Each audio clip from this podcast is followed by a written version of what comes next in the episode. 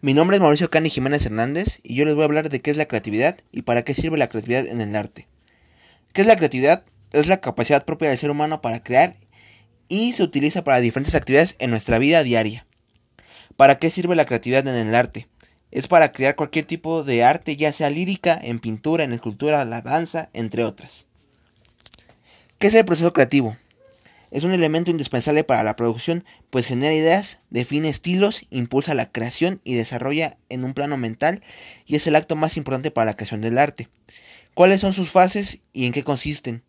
La primera fase es el conocimiento previo. En esta parte identificarás aquello que sabes y aquello que tenemos para expresar como son nuestros recuerdos, ideas, preocupaciones, etc. La segunda fase es generar ideas es cuando empezamos a imaginar y crear en un plano mental las ideas que vamos a desarrollar, así como la forma en que lo haremos. La tercera etapa es experimentación. En ese momento es cuando empezamos a crear el plano real, pues nos enfocaremos a probar las diferentes técnicas que utilizaremos para la producción en nuestra obra artística e identificará si funciona o no.